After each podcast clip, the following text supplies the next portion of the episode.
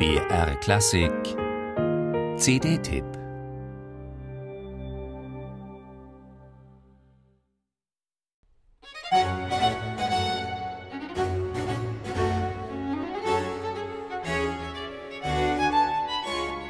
Die Bilder, die wir von Franz Xaver Richter haben, sind nicht gerade vorteilhaft.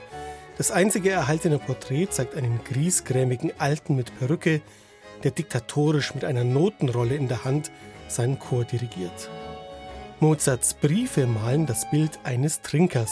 Der Herr Kapellmeister Richter müsse sich leider einschränken, lästert er. Anstatt 40 Bouteille Wein sauft er jetzt nur 20 des Tages.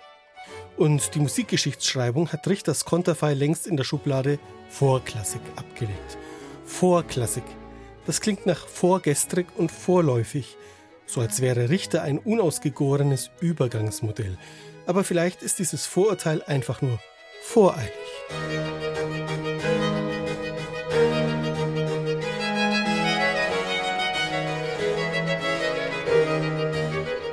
Das Capricornus Consort Basel zeichnet ein ganz anderes Bild von Franz Xaver Richter. Nicht mürrisch, sondern frisch. Nicht Auslaufmodell, sondern Symbolfigur des Aufbruchs. Kein Säufer, sondern ein Könner. Ein ganzes Jahrhundert Musikgeschichte hat der aus Mähren stammende Richter mitgestaltet. Als Kapellmeister im beschaulichen Kempten und am großen Straßburger Münster, vor allem aber 23 Jahre lang als Geiger und Sänger in der Mannheimer Hofkapelle.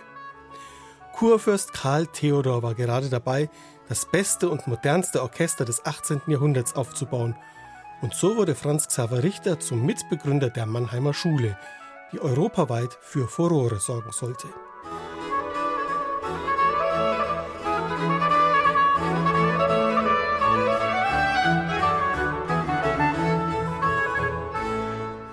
Neben diesem Oboenkonzert, von Xenia Löffler mit flexiblem Ton zum Singen gebracht, sind auf dieser CD Sinfonien und Triosonaten von Richter versammelt.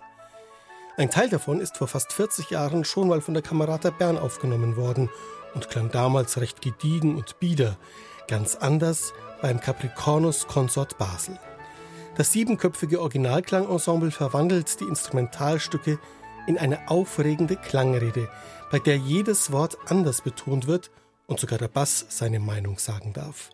Das klingt virtuos und feurig in den Ecksätzen, sanglich und wunderbar farbenreich dagegen in den langsamen Sätzen. In die Primgeiger Peter Borzi duftig leichte Verzierungen hineinzaubert.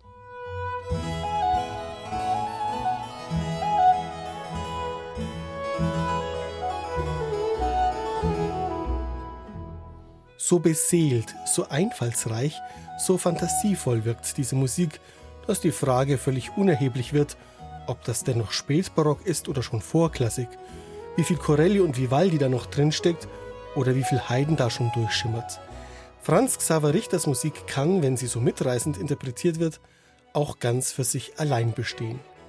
Und egal welches Bild wir uns von ihm machen, es darf in keiner Ahnengalerie der Musikgeschichte fehlen.